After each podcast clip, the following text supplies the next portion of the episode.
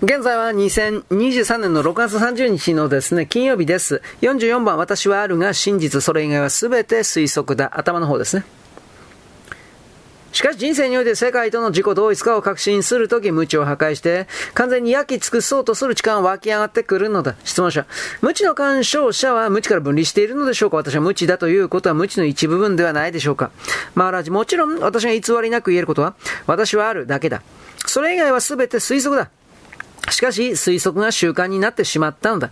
考えることと見ることといったら、あらゆる習慣を打ち破りなさい。私はあるという感覚が権限の根本的な原因だ。それを自己、神、実在、あるいは他の名で呼んでもいい。私はあるは世界の中にある。しかし、それは、世界の外に出るための扉を開く鍵なのだ。水面に踊る月は水の中に見られる。だが、それは水によってではなく、空の月によって生じたのだ。質問者。それでもまだ私は要点を逃がしているようです。私がその中で生き、動き、存在する世界が私自身の創造、私自身の投影、私の創造だということは認めます。未知の世界、あるがままの世界、絶対的物質の世界、その物質が何であれ、映画のスクリーンがその上に投影された画像と全く似ていないように、私自身が想像した世界は、究極の実在の世界とは全く似ていないものかもしれません。それにもかかわらず、絶対の世界は、私に全く依存せず存在しているのです。マーラジス全くその通りだ。あなたのマインドがその上に、相対的な非実在の世界を投影してきた、絶対的実在の世界はあなたに依存していない。その単純な理由とはそれがあなた自身だからだ。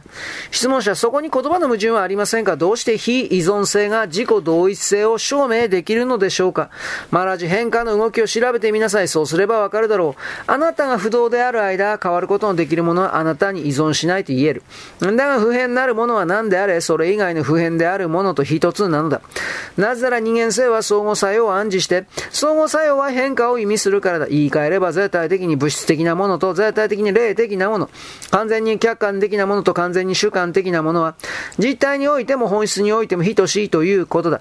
質問者、三次元画像のように光がそれ自身のスクリーンなのですね。マーラジどんな比較も当てはまるだろう。理解すべき主要な点はあなたがあなた自身の上に欲望と恐れの記憶を元とした想像の世界を投影したということだ。そしてその中にあなた自身を監禁したのだ。その魔法を解いて自由になりなさい。質問者はどのようにして魔法を解けばいいでしょうかマーラジ、思考と行為においてあなたの非依存性を主張しなさい。結局、すべてはあなたが見て聞き、考え、感じることが現実だと確信するあなた自身の信念にかかっているのだ。なぜあなたの信念を疑わないのかこの世界が意識のスクリーン上にあなたによって描かれたものだということは疑いないのだ。そしてそれは完全にあなたの個人的な世界だ。たとえ世界の中にあろうとも、あなたの私はあるという感覚だけが世界に属さないものだ。どのような理論や想像による努力によっても私はあるを、私はいないに変えることはできない。あなたの存在を否定すること自体があなたの存在を主張している。ひとたび世界はあなた自身の投影だと悟れば、あなたはそれから自由だ。あなた自身の想像の中にしか存在しない世界から自由になる必要はない。いかにその絵が美しくともあるいは醜くともそれはあなたが描いたものであり、あなたはそれに束縛されないのだ。誰もあなたにそれを押し付けてはいないということを悟りなさい。それは想像を現実とみなす習慣によるものなのだ。想像を想像としててみなさい。そして恐れから自由になるがいい。このカーペットの色は光によってもたらされたものだが、光がその色ではないように、世界もあなたによって現れたが、あなたが世界なのではない。世界を創造し維持するものをあなたは神、あるいは神の摂理と呼ぶかもしれない。しかし究極的にはあなたが神の存在の証明なのだ。その反対ではない。なぜなら神についてのどんな質問する前にも尋ねるあなたがそこにいなければならないからだ。質問者。神は時間の中での体験です。しかし体験者は時間を超えています。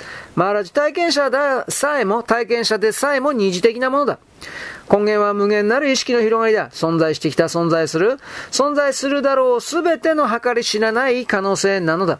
なんであれあなたが目にするとき、それは存在の究極を見ているのだ。だがあなたは雲や木を見ていると想像してしまう。想像なしに見ること、歪みなしに聞くことを学びなさい。それが全てだ。本質的に無名無形のものに名前や形が属すると考えることはやめなさい。